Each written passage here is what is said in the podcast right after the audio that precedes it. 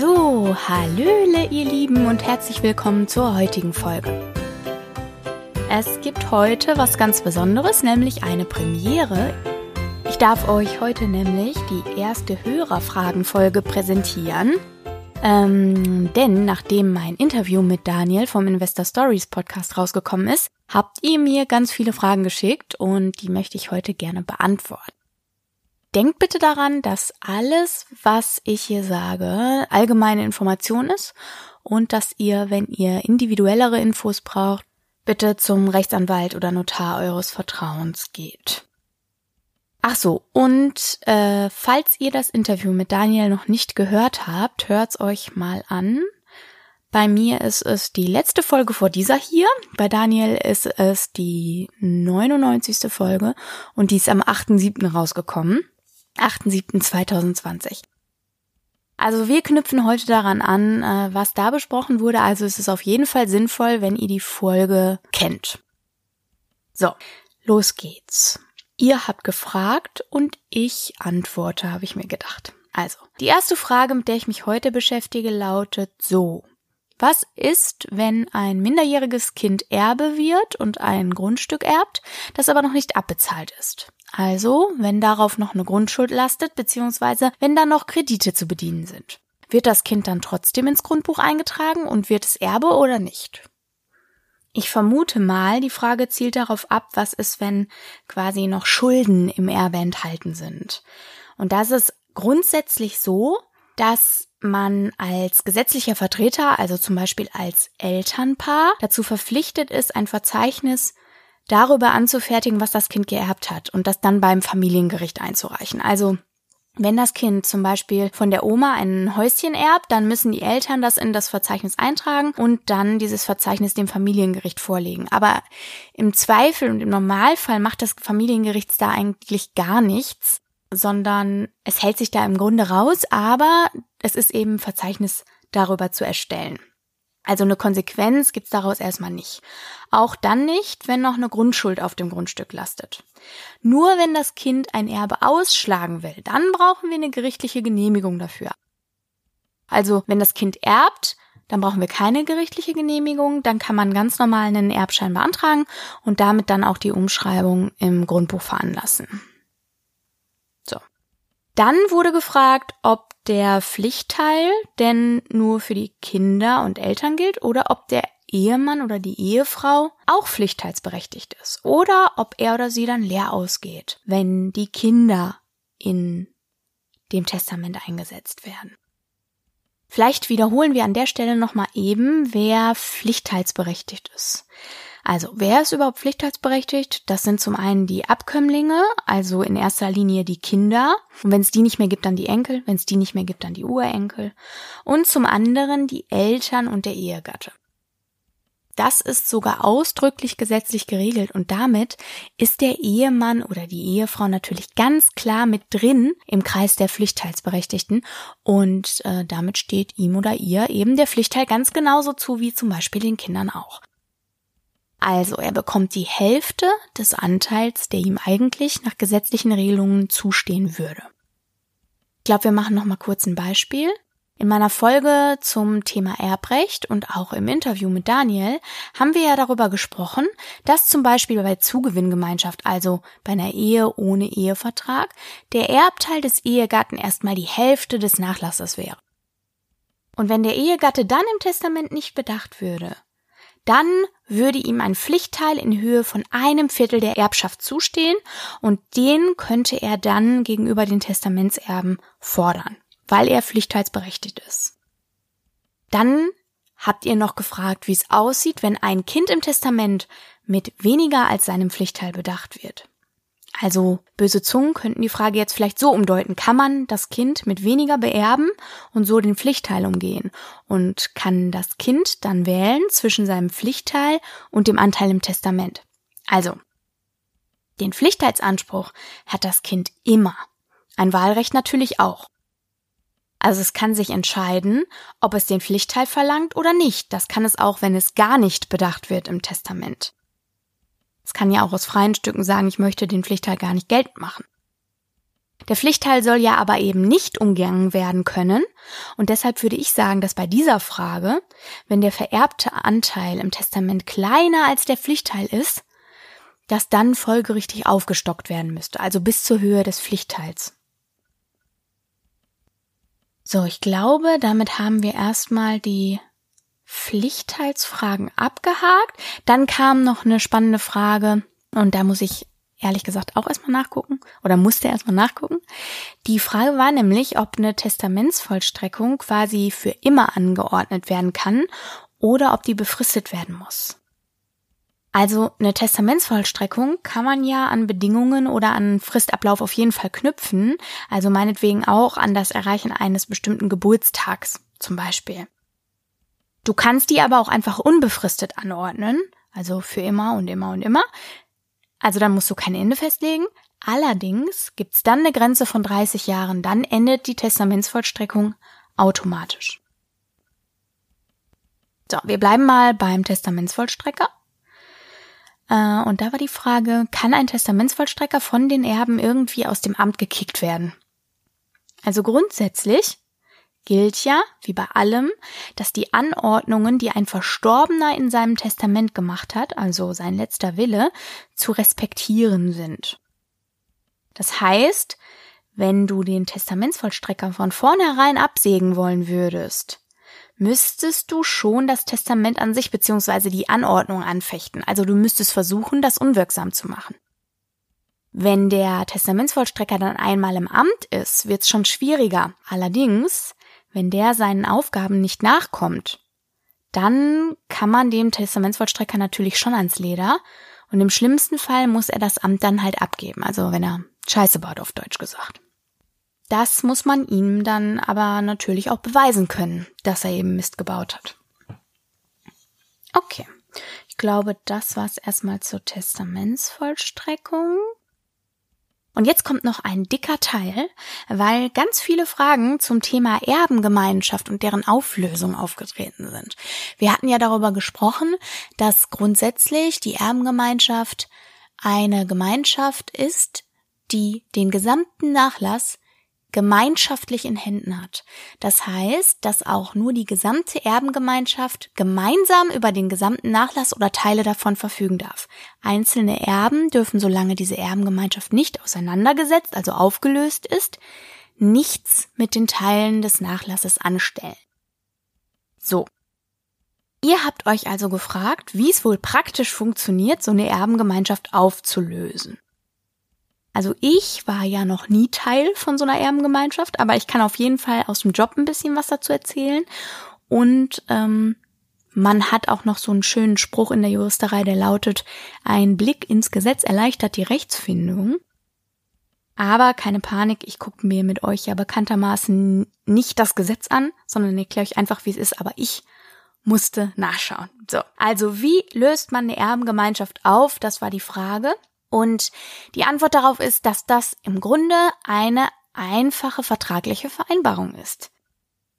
Die muss auch keine bestimmte Form haben, es sei denn, es ist ein Grundstück dabei, dann schon. Das liegt aber dann daran, dass ein Grundstück zum Nachlass gehört. Weil, wie wir ja auch schon öfter hier bei Bitte Recht einfach gehört haben, braucht das Grundbuch in fast allem, was es für dich machen soll, die Beteiligung eines Notars, beziehungsweise die Erklärungen für das Grundbuch müssen in notarieller Form vorliegen. Aber wie wird so ein Grundstück eigentlich geteilt? Und was ist, wenn einer von den Miterben sich weigert mitzuziehen? So, und jetzt gehen wir noch mal kurz zurück in die Erbengemeinschaft. Äh, so ist es einfach ein bisschen entspannter. Also die Erbengemeinschaft, wie gesagt, ist ja erstmal eine Bruchteilsgemeinschaft und das bedeutet eben, dass jeder von den Mitgliedern quasi dann Eigentümer oder Inhaber eines abstrakten Bruchteils am Erbe ist. Also abstrakt muss man deshalb betonen, weil das keinem bestimmten Gegenstand oder einer bestimmten Geldsumme zugeordnet ist, zumindest nicht, bevor die Gemeinschaft aufgelöst wird. Also das ist heißt nicht nur abstrakt, das ist auch abstrakt, ich weiß. Ich finde auch, dass das ein sehr merkwürdiges Konstrukt ist ähm, und dass man das gedanklich nicht so super nachvollziehen kann. Aber man muss sich einfach vergegenwärtigen, dass der ganze Nachlass der ganzen Erbengemeinschaft gehört, wie ich vorhin schon gesagt habe. Auch wenn dem einen vielleicht ein größerer Bruchteil gehört als dem anderen. Und das hat eben zur Folge, wie eben gesagt, dass die ganze Gemeinschaft nur zusammen über den Nachlass, also auch über die einzelnen Gegenstände verfügen darf. Also, wenn jetzt das Auto vom Opa nach dessen Tod verkauft werden soll, dann müssen das alle Erben zusammen machen, wenn sie sich eben noch nicht auseinandergesetzt haben. Also das heißt, wenn die Erbengemeinschaft noch nicht aufgelöst ist. So, und das bringt mich jetzt direkt zur Auseinandersetzung. Also die Auseinandersetzung meint keine Streiterei, äh, wobei in vielen Fällen der Erbengemeinschaft leider doch, aber sollte sie eigentlich nicht, sondern es heißt quasi einfach nur, dass der Nachlass und auch die Gemeinschaft damit auseinandergepflückt werden. Also das ist, wie vorhin schon gesagt, eine vertragliche Vereinbarung und muss auch nicht zwingend schriftlich fixiert sein. Ich hatte euch ja schon mal erzählt, dass in den meisten Fällen ein Vertrag nicht an eine Form gebunden ist, sondern auch mündlich geschlossen werden kann. Der einzige Nachteil bei so einer mündlichen Absprache ist eben, dass man im Zweifel hinterher keine Beweise für die Vereinbarung hat. Naja, was ich damit jedenfalls sagen wollte, ihr müsst, außer es ist halt ein Grundstück dabei, nicht zum Notar oder zum Rechtsanwalt rennen, um euch wegen der 6000 Euro auf Omas Sparbuch auseinanderzusetzen. Aber was, wenn jetzt einer sagt, boah, hm, Teil von so einer Erbengemeinschaft zu sein, das finde ich so geil, ich weigere mich, die aufzulösen. Die Antwort darauf ist eigentlich ganz einfach. Der Rest der Gemeinschaft kann nämlich klagen. Also man hat auf jeden Fall einen Anspruch auf Auseinandersetzung gegenüber den Miterben und den kann man auch gerichtlich durchsetzen, wenn man das möchte. So, und bei einem Grundstück kann man sogar auch die Teilungsversteigerung beantragen. Das ist im Grunde wie eine Zwangsversteigerung, nur dass da keiner wegen Schulden irgendwas vollstreckt, sondern dass die dann stattfinden kann, wenn zwei oder mehr Leute ein Grundstück gehört und der eine verkaufen will und der andere nicht verkaufen will. Dann hatte ich vorhin ja von diesen abstrakten Anteilen gesprochen und in dem Zusammenhang möchte ich noch mal eine andere Frage klären. Ihr wolltet nämlich wissen, wie so ein Grundstück dann eigentlich in reale Teile geteilt wird. Also wie gesagt, da gibt's die Möglichkeit der Teilungsversteigerung. Und ansonsten halt ab zum Notar und dann nach Anteilen an der Erbschaft das Grundstück aufteilen lassen. Im Grundbuch ändert sich dann, dass ihr nicht mehr als Erbengemeinschaft drinsteht, sondern dann jeweils als Teileigentümer mit eurem Anteil.